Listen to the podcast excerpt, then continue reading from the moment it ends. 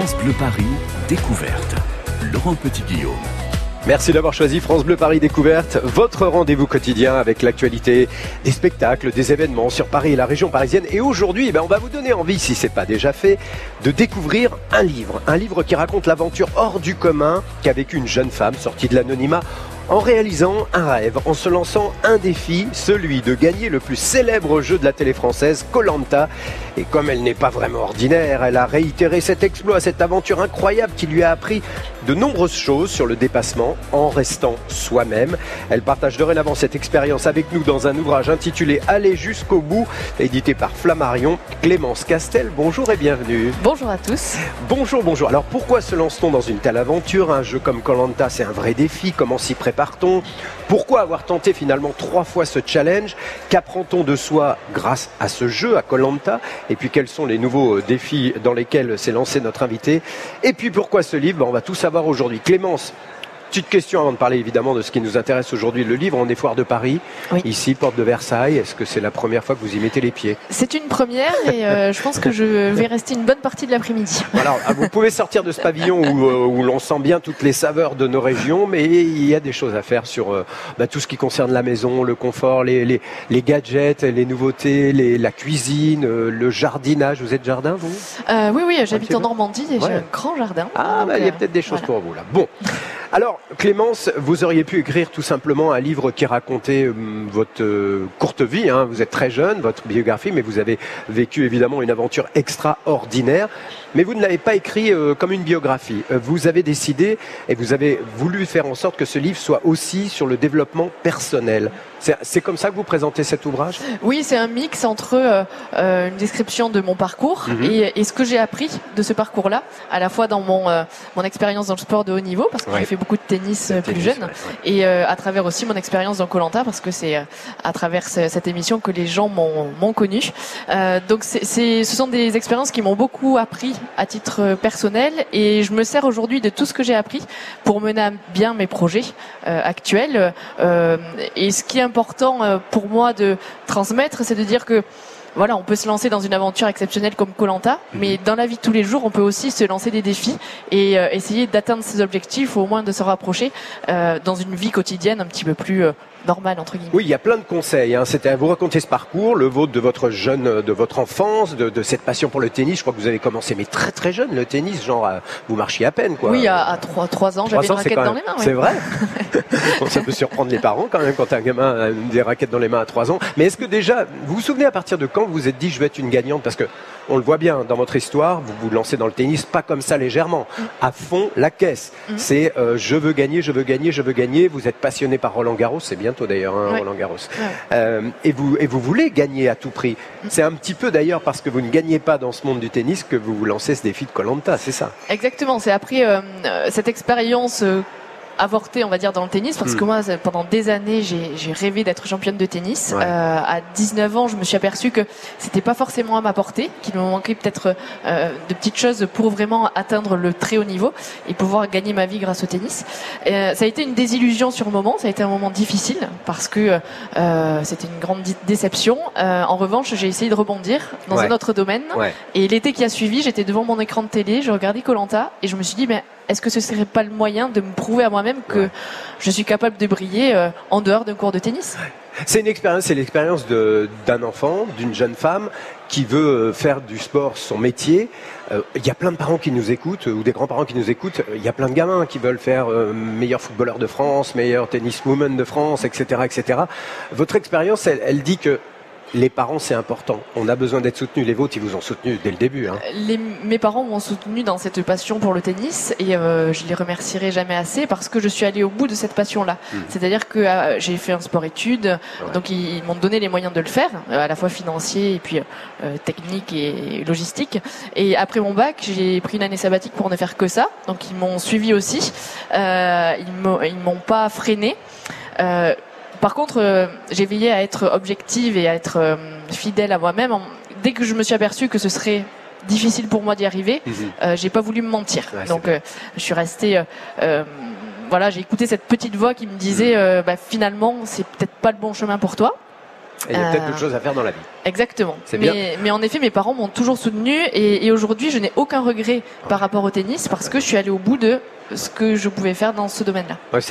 Bon, alors cela dit, lorsque vous inscrivez à Colanta, je suis pas sûr que tout le monde était d'accord. On a essayé de vous en dissuader. Pourquoi d'ailleurs? Euh, mes parents n'étaient pas forcément, euh, ou mon entourage en général, pas forcément très chaud pour que je participe à Colanta parce que, euh, ben voilà, je viens d'un milieu assez rural. euh, Mhm. Je suis ariégeoise d'origine euh, et le milieu de la télé est très éloigné de. Ah, c'est ça. Voilà, c'était ça qui leur faisait peur. Euh, et puis euh, ils n'allaient pas me voir pendant euh, plus d'un mois et demi, Ouais, ouais. euh, si ça se passait bien pour moi. Euh, donc ils avaient quelques craintes par rapport à ça. Euh, mais c'est pareil, cette fois-là aussi, j'ai essayé d'écouter cette petite voix intérieure qui me disait, bah, pour toi, ça peut être pas mal.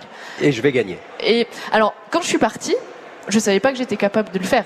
Parce que Mm, quand on mm, a mm, euh, 20 ans Ouais. et qu'on part dans, dans une aventure où on est face à des hommes, à des personnes beaucoup plus âgées, euh, moi, mon objectif, c'était euh, de me prouver que je pouvais faire de belles choses en dehors du terrain de tennis et de donner le meilleur de moi-même dans ce contexte-là.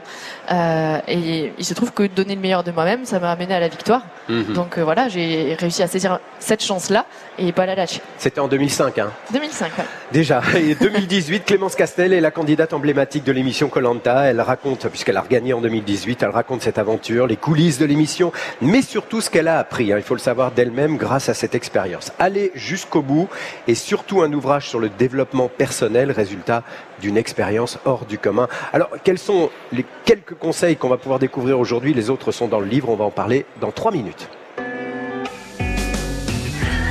France Bleu, Paris. Je te promets le sel au baiser de ma bouche. Je te promets le miel à ma main qui te touche. Je te promets le ciel au-dessus de ta couche. Des fleurs et des dentelles pour que tes nuits soient douces. Je te promets la clé des secrets de mon âme. Je te promets la vie de mes rires à mes larmes. Je te promets le feu à la place des armes. Jamais des adieux, rien que des au revoir. J'y crois comme à la terre, j'y crois comme au soleil. J'y crois comme un enfant, comme on peut croire au ciel. J'y crois comme à ta peau, à tes bras qui me serrent. Je te promets une histoire différente des autres. J'ai tant besoin d'y croire encore. Je te promets des jours tout bleus comme tes veines. Je te promets des nuits rouges comme tes rêves. Des heures incandescentes et des minutes blanches. Des secondes insouciantes au rythme de tes hanches. Je te promets mes bras pour porter tes angoisses. Je te promets mes mains pour que tu les Je te promets mes yeux si tu ne peux plus voir. Je te promets d'être heureux si tu n'as plus d'espoir. J'y crois comme à la terre, j'y crois comme au soleil. J'y crois comme un enfant, comme on peut croire au ciel. J'y crois comme à ta peau, à tes bras qui me serrent. Je te promets une histoire différente des autres. Si tu m'aides à y croire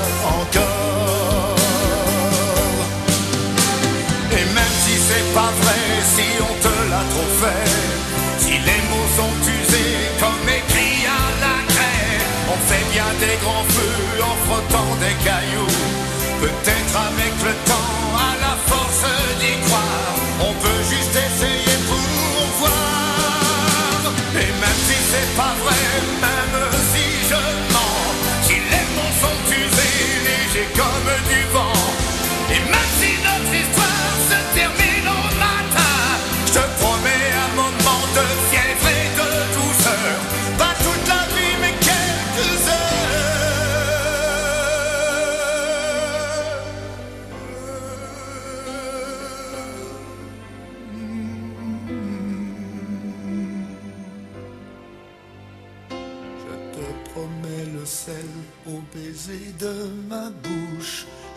Je promets le miel à ma main qui te touche.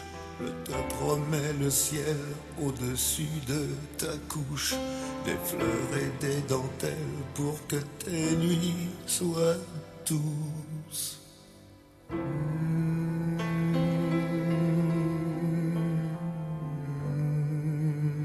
Je te promets Johnny Hallyday, midi 19 sur France Bleu Paris.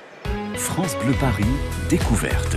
Alors en 2008, 2008, elle avait tout juste 20 ans, c'est 2008. 20... 2005. Ah 2005, oui c'est bien Quand ça. j'ai gagné. Oui, c'est ça. Tout juste 20 ans. Elle se lance dans le jeu d'aventure le plus populaire de la télé française et elle devient la gagnante 10 ans plus tard, enfin quelques années plus tard, je sais plus le calcul. Oui, 10 ans plus tard.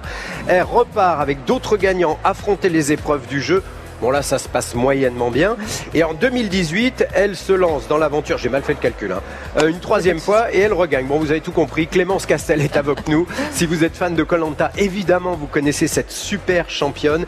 Et si vous ne la connaissez pas, découvrez-la dans ce livre Aller jusqu'au bout aux éditions Flammarion, où elle raconte évidemment son expérience et ce qu'elle en a retiré. Alors Clémence, dans Aller jusqu'au bout, un ouvrage sur le développement personnel, il y a plein de conseils. J'en ai pris quelques-uns au hasard que j'ai gardé pour moi bien sûr, Euh, comme par, par exemple cultivez votre différence et faites-en une force. Et là je me suis dit, bah en fait Clémence c'est quoi sa différence? À moi? Ouais. Euh, bah écoutez, euh, j'ai eu un parcours dès le départ un petit peu en dehors des sentiers battus, dans la mesure Oui. où, euh, en faisant beaucoup de tennis, Mhm. j'avais cette passion qui prenait beaucoup de place. Et donc, par exemple, au lycée, j'avais un rythme qui n'était pas du tout celui Ah oui. d'une lycéenne. Ouais, C'est-à-dire ouais, que je, ma vie était faite d'entraînement et de cours, euh, euh, de cours au Ouais, lycée. sport-études quoi. Et, et, euh, j'ai décidé, parce que j'étais en sport-études, je devais passer le, le bac en 4 ans, bah, je me suis dit, bah non, moi j'ai envie de le passer en 3 ans, donc je vais... comme les autres élèves normaux, Ouais. entre guillemets. Euh, donc ça, c'était une première différence. Et j'ai réussi ce pari-là, euh, de passer le bac en n'ayant que la moitié du programme euh, euh, fait. Euh, et ça m'a montré que à partir de 18 ans, je me suis rendu compte que euh, on peut, si on se donne les moyens, arriver à, à atteindre ses objectifs et euh, arriver à faire des choses euh, qui sont pas forcément prévues euh, initialement. Mais vous en avez jamais souffert, on vous a pas dit oh toi Oh, t'es non. pas normal, non non oh non non pas du tout, j'en ai jamais souffert. Et euh, au contraire, j'en fais une force. euh, Voilà. voilà. Le fait de m'inscrire à, à- au moment du casting, j'avais 19 ans, de m'inscrire euh, à Colanta. Bon, c'était pas non plus, euh, Oui, euh, c'était pas non plus euh, classique. classique. Ouais, donc, ouais. Vous écrivez également notre pire crainte, c'est le jugement d'autrui, la peur d'être critiqué, de ne pas plaire à tout le monde. On est bien d'accord. Est-ce que vous, ça a été un problème de après Colanta de gérer euh, une certaine popularité, de sortir vraiment de l'anonymat? Alors moi, ça m'a jamais posé de problème parce que j'ai la chance euh, d'avoir eu quand même une image assez positive. Oui. Euh, et quand je croise les gens, ils ont un retour à 99% Oui. assez positif sur sur mon parcours, sur ce que j'ai pu, pu faire. Euh, après, euh, en parlant de ça, je, je je pensais au fond de moi aux, aux réseaux sociaux et Mhm. c'est pas évident de, de gérer toujours les réseaux sociaux. Euh, j'ai eu des critiques sur les réseaux sociaux, mais bah, je ça. pense qu'il faut arriver à, à prendre un petit peu de distance par rapport à ça et, euh, et à garder euh, le positif. Voilà. Alors d'ailleurs, il y a un conseil supplémentaire, c'est entretenir la parole impeccable. J'ai beaucoup aimé ce, ce- Alors on peut développer. Qu'est-ce que Ouais, vous sûr. entendez par parole impeccable? Bah, c'est d'essayer de, de, dans ses paroles, de rester positif avec les gens, de ne pas être dans un jugement négatif et de préférer le silence à une critique en fait. Et euh, à partir du moment où on critique quelqu'un, euh, je pars du principe qu'on fait rentrer en soi une part de négatif et ça nous fait pas bien. De... Oui. On a l'impression que ça nous fait du bien, mais au Mm. final ça nous fait pas de bien. Et euh, alors que si on, on préfère garder le silence ou essayer de voir le bon côté des gens ou le bon côté des choses, euh, ben là on va de l'avant et, et- et on essaie d'évoluer de façon positive. Vous êtes une optimiste. de Je nature. suis une optimiste, mais concernant la parole impeccable, c'est pas évident.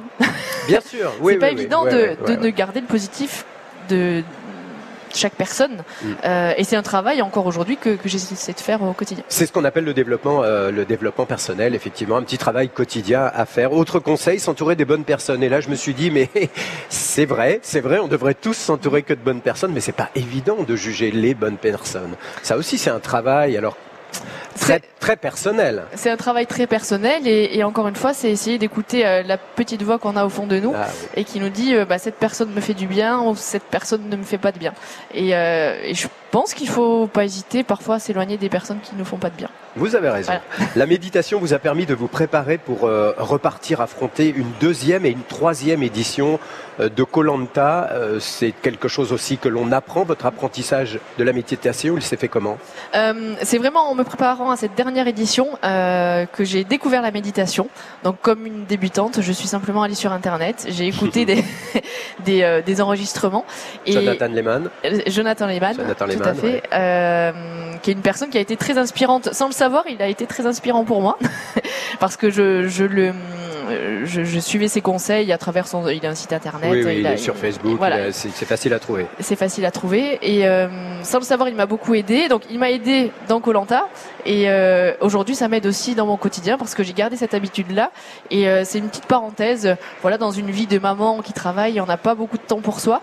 et tous les jours, je m'accorde 15-20 minutes pour faire un petit retour sur moi-même et me faire du bien. Vous vous posez dans un dans un coin tranquille, seul. Vous, vous, voilà, vous, vous vous retrouvez avec vous-même dans le silence, en, méditant et en, je crois que c'est en, prononçant intérieurement ce qu'on appelle des mantras, ce sont des phrases positives que mm. vous choisissez en fonction de ce que vous avez vécu. Exactement. Donc euh, effectivement, à Colanta, j'avais pas les enregistrements de Jonathan Lehmann, mais comme j'avais pratiqué avant, je m'étais j'avais gardé en tête euh, quelques mantras euh, qui me parlaient. Mhm. Et puis et puis à Colanta, j'ai fait aussi ce petit retour sur moi-même tous les jours, et ça m'a permis de faire les bons choix. Ça m'a permis aussi dans les épreuves difficiles de rester peut-être la minute de plus, de ah faire l'effort ah supplémentaire pour euh, faire la différence. Et, euh, et dans mon quotidien euh, aujourd'hui, ça m'aide aussi à faire les bons choix et à garder la, la tête sur les épaules. On a envie aussi de féliciter vos parents parce que je pense qu'à mon avis qu'ils vous ont donné des très très très bonnes bases dès le début. Bravo à eux aussi. Dans Aller jusqu'au bout, Clémence Castel raconte aussi son vécu sur l'île face aux épreuves, comment on s'y prépare, comment on en repart, comment on s'en remet et ce qui a bouleversé euh, tout cela, des choses de sa vie intime. Elle en parle et on en parlera dans la suite de France Bleu Paris Découverte juste après notre rendez-vous quotidien. Elle aussi c'est une aventurière. Héloïse Erignac, toujours à la recherche d'un lieu inédit. Alors aujourd'hui dans Accès Privé, on va enfin savoir d'où viennent, vous savez, ces fameux camions verts qui nettoient les rues de la capitale à grands coups de jet d'eau et de brosses bruyantes. Elle est allée voir où ça se passe et on la retrouve dans un instant. Et puis tout de suite après, on reviendra ici en direct de Foire de Paris avec Clémence Castel. France Bleu Paris. France Bleu.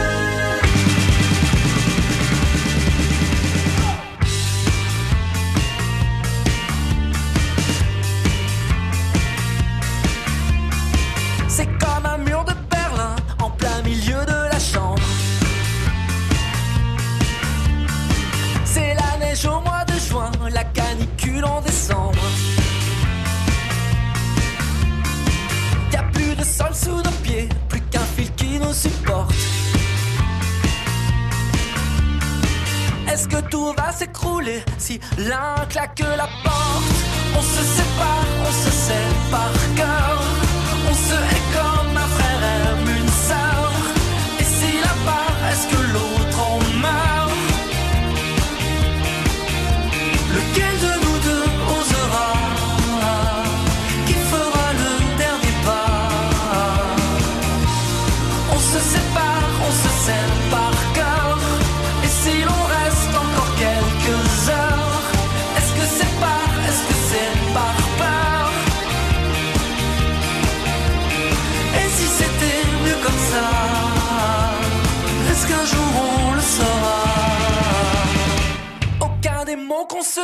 ne peut faire fondre la glace.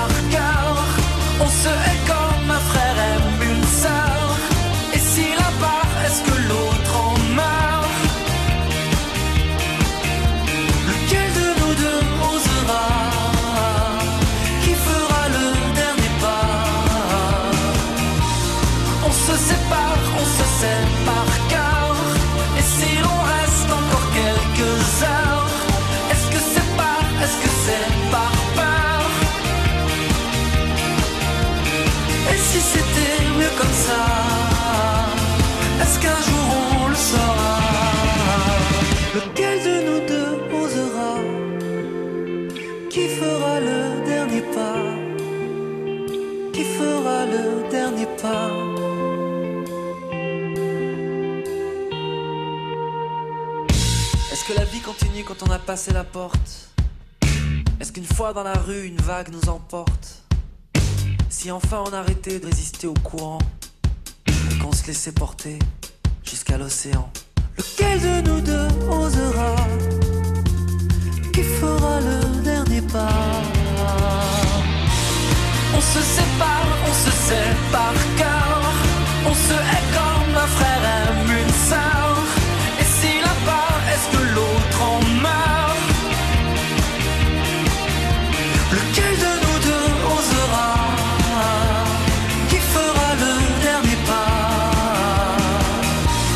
On se sépare, on se sait par cœur.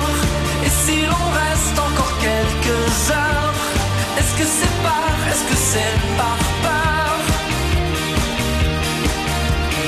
Et si c'était mieux comme ça Est-ce qu'un jour on le saura?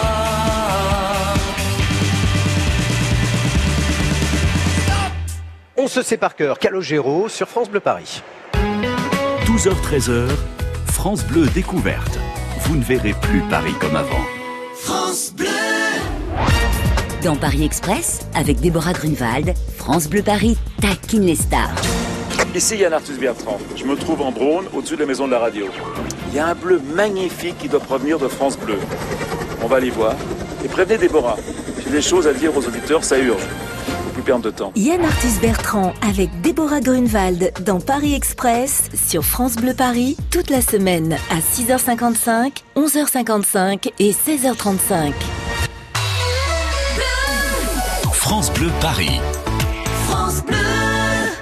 Midi et demi sur France Bleu Paris comme chaque jour, c'est l'heure d'accès privé. Mais d'où viennent tous ces camions verts qui sillonnent les rues parisiennes avec leurs brosses, leurs bennes, leurs jets d'eau? Certains viennent du garage de Clichy qu'Héloïse Erignac a visité pour nous, pour accès privé, avec Alison Lévesque, chauffeur du véhicule propreté de Paris. Oui, euh, bah, à la mairie de Paris, il y a des horaires euh, un peu spéciaux, c'est des journées de 7h42 en général. Donc du coup, pour nous, l'après-midi, c'est midi 48 jusqu'à 20h30. Quelques dames, beaucoup de messieurs. Oui, il y a beaucoup d'hommes, euh, en majorité forcément. L'après-midi, on est trois femmes. Voilà, donc deux chauffeurs plus une euh, magasinière. Vous, vous êtes chauffeur. Exactement, chauffeur. Je conduis les bennes que vous voyez juste ici, des aspiratrices, euh, des camions ampli-roll BLM qu'on appelle chez nous, euh, des laveuses également pour effectuer euh, bah, toutes les missions de nettoyage dans Paris.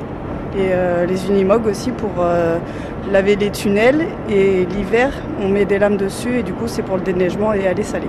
Pour laver les tunnels, vous avez des, des- des appareils qui lavent les tunnels? Oui, avec des brosses, euh, des brosses qui sont sur le camion et ça, ça permet de laver les tunnels. Là, vous avez les bennes. Bah, les bennes, c'est comme chez tout le monde, hein, on passe le matin et euh, avec, on va chercher des éboueurs et les éboueurs récupèrent les, les ordures ménagères ou euh, les papiers emballage. Faut pas faire attention quand on a des hommes qui sont accrochés derrière vous euh, pendant que ça Il tourne faut faire attention forcément. Et euh, bah, les bennes, quand il y a du monde derrière, on ne peut pas rouler euh, à haute vitesse. Quoi. Elles sont bridées à 30 km/h. Vous avez fait ce travail, vous, d'être derrière, derrière aussi? Oui, je l'ai fait. C'était vraiment génial. Donc il y a un service de mécanique avec des mécanos qui sont là tous les jours pour euh, réparer les camions. Vous faites le plein ici? Il y a tout ce qu'il faut pour faire le plein? Oui, tout à fait. On est encore au gasoil, euh, au garage Clichy pour l'instant. Donc du coup, euh, on peut faire le plein au garage. On a nos, notre station essence. C'est les douches? Non. C'est pas les douches? Non, c'est la station de lavage. À la station de lavage. C'est la station de lavage, donc c'est là que le soir on nettoie euh, nos camions. Donc il y a quelques déchets parce que les aspiratrices, les aspiratrices, euh, quand euh, on, ça c'est des emplacements aspiratrices. Quand on lève la cuve, la cuve se lève. Des fois il reste, bah, il reste toujours euh, des déchets, tout ça, de la saleté. Donc ça tombe, mais après on, voilà, on nettoie au jet d'eau et voilà. Exactement station de lavage pour les aspiratrices et là on a la station de lavage pour euh, les BLM et les laveuses qui ne salissent pas. Euh, votre camion, vous ne le lavez pas tout seul, si? Si si on les lave tout seul nos camions, comme des grands. Non on les lave tout seul, c'est pas c'est pas c'est pas compliqué. On a une passerelle aussi. Par exemple quand on pour le déneigement et la saleuse quand on revient avec les camions, le sel, euh, faut vraiment euh, bien nettoyer la cuve parce que ça ça attaque.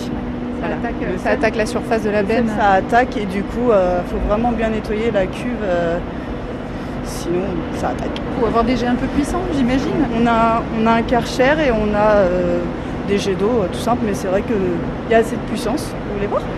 Pas vers moi, hein. Non, je suis pas. Bon bah voilà. On va laisser Héloïse Erignac sécher et demain expédition déchetterie au programme. Accès privé euh, va faire un tour de camion ben avec la propreté de Paris bien sûr et d'ici là vous retrouvez tous nos invités privés, nos accès, nos visites privées pardon d'accès privé sur la page francebleuparis.fr. France Bleu Paris, découverte. Laurent Petit-Guillaume. Midi 34, si vous nous rejoignez, c'est France Bleu Paris découverte toujours en direct de la foire de Paris. Nous découvrons aujourd'hui un livre qui raconte une expérience humaine hors du commun. Allez jusqu'au bout, c'est le récit de Clémence Castel, double gagnante du jeu Colanta sur TF1. Un livre sur le développement personnel, résultat de bien sûr ce qu'elle a vécu lors des trois participations. Clémence, grâce à cette émission, vous avez acquis euh, une popularité vraiment importante. Est-ce que vous aviez pressenti euh, que le public allait autant s'attacher à, à vous et à votre expérience Vous y avez pensé ça avant Euh, en 2005, pas du tout. Pas du tout. Parce hein. que déjà, je ne connaissais pas du tout ce, ce milieu-là Ouais. euh, de la télé et parce que vraiment, au fond de moi, je faisais cette émission pour le côté sportif, pour l'aventure et pas forcément pour passer à la télé. Donc euh, pendant le tournage, j'ai vraiment pas pensé à ça. Ouais. Et il faut savoir qu'il y a quelques mois entre le tournage et puis la diffusion de l'émission. Et en effet, lors de la diffusion, j'ai vu au fur et à mesure des épisodes que, que les gens euh, m'appréciaient et, et j'ai découvert ce qu'était le, le- le- la médiatisation. Ouais. Euh, mais encore une fois, je l'ai toujours pris avec euh, une certaine distance et, euh, et moi j'aime bien rencontrer les gens, j'aime bien échanger. Donc euh, quand les gens viennent me voir et me parler de Colanta, c'est avec grand plaisir. Oui, j'imagine la première fois où vous êtes allé, où s'est passé euh, effectivement la première émission, euh, le lendemain vous êtes allé acheter le pain. Où évidemment là on commence à se dire ah il y a tant de gens qui, qui regardent l'émission. Voilà, effectivement. et Alors ça il fait faut, que il faut s'adapter à ça, mais à l'époque j'avais 20 ans, j'étais voilà, j'ai essayé de m'adapter, de profiter de ce qui m'était proposé Ouais. aussi parce que j'ai eu quelques opportunités euh, au niveau de la télé, j'ai fait de la publicité. Ouais. Euh, et ça a été de toute façon des, des expériences très enrichissantes à titre personnel et, et c'est des choses que j'aurais jamais pu faire euh, sans Et, passer ma- par et- et maintenant que vous êtes maman, vous avez expliqué très rapidement euh, aux petits, même s'ils sont, ils sont pas très grands, euh, c'est normal si maman dans la rue, il y a des gens qui lui demandent de faire un selfie. Oui, bah, maintenant ils sont Ils ils sont habitués. Enfin, ils, ils ont 4 et 6 Oui, c'est ans, 4 et donc 6 ans. voilà, mais ils sont habitués. Alors ce que j'essaie de faire au maximum, c'est de les préserver de ça, Ouais. parce que voilà, on les a jamais exposés et ça a été un choix de notre part. Maintenant, ils sont habitués, ça les amuse et on a, et on a la chance malgré tout. Je pense que c'est une chance de de vivre dans une- un tout petit village où il y a une toute petite école. C'est très familial, donc ils n'ont pas été du tout impactés par ça. En tout cas, pas de manière négative. On revient dans quel état de Colanta La première fois, par exemple, vous êtes revenu fatigué, épuisé, psychologiquement réellement atteinte? Oui, ce qu'il faut pas oublier, c'est que c'est une aventure qui est euh, très prenante et on se donne euh, au maximum au niveau mental et au niveau physique. Ah oui. Donc on revient fatigué, euh, on met physiquement 2-3 mois à s'en remettre. Ah, quand Déjà même. il faut il faut reprendre les kilos. Bon, ça c'est pas le plus difficile. Bah, C'est-à-dire que je- on vous accompagne d'ailleurs pour, euh, pour reprendre les kilos. Est-ce qu'on vous donne des conseils, des nutritionnistes qui vous disent attention, te jette pas tout de suite sur la choucroute euh, Alors ça on a quelques conseils en effet dès qu'on on sort du jeu. Ouais. Alors certains suivent les conseils, d'autres pas. Il vaut mieux suivre les conseils euh, du docteur parce qu'on est quand même suivi par un docteur. Mhm. Et au niveau euh, psychologique, on est également suivi à la fois pour euh, arriver à digérer une aventure pareille et aussi euh, pour arriver à gérer que ce qu'on disait, le côté médiatique et la popularité parce que c'est pas toujours évident de de d'être face à son image même à la télé donc Mhm. euh, il y a une psychologue qui nous suit et euh, pendant longtemps parce que euh, moi par exemple ça fait un an que la diffusion a eu lieu et j'ai encore la psychologue qui m'a appelé Ah il y a il y a dix jours Ça va. donc voilà, mais on est quand même soutenu par la suite, mais on revient quand même très fatigué.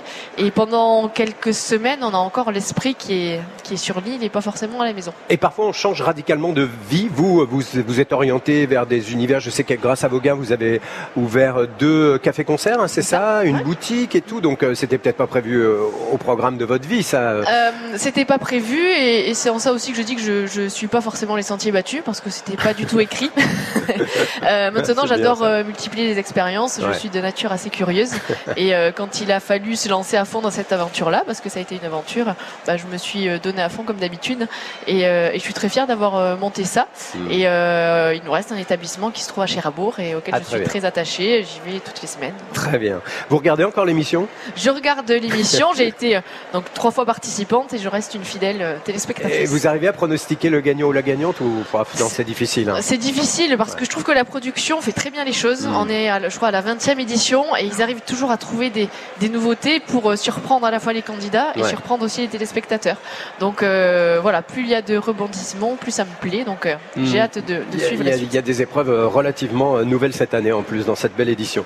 Vous ne, vous ne regardez plus Colanta de la même façon. Vous ne regarderez plus, pardon, Colanta de la même façon après avoir lu Aller jusqu'au bout. C'est chez Flammarion, la super gagnante bien sûr de l'émission Clémence Castel qui est avec nous aujourd'hui. Elle est allée affronter euh, bah, tout, hein, le manque de sommeil, ça c'est dur, euh, le manque, euh, les épreuves douloureuses, bah, les stratégies, Ouais. au secours. Le manque de nourriture. La faim, chose. au secours. Eh ben, à ce propos, dans un instant, on va justement en parler puisque le chef ou le, oui, le chef de France Bleu euh, Paris vient nous rejoindre ici en direct de Foire de Paris. On va déguster et on vous donnera quelques conseils pour la recette du jour. C'est juste après ça.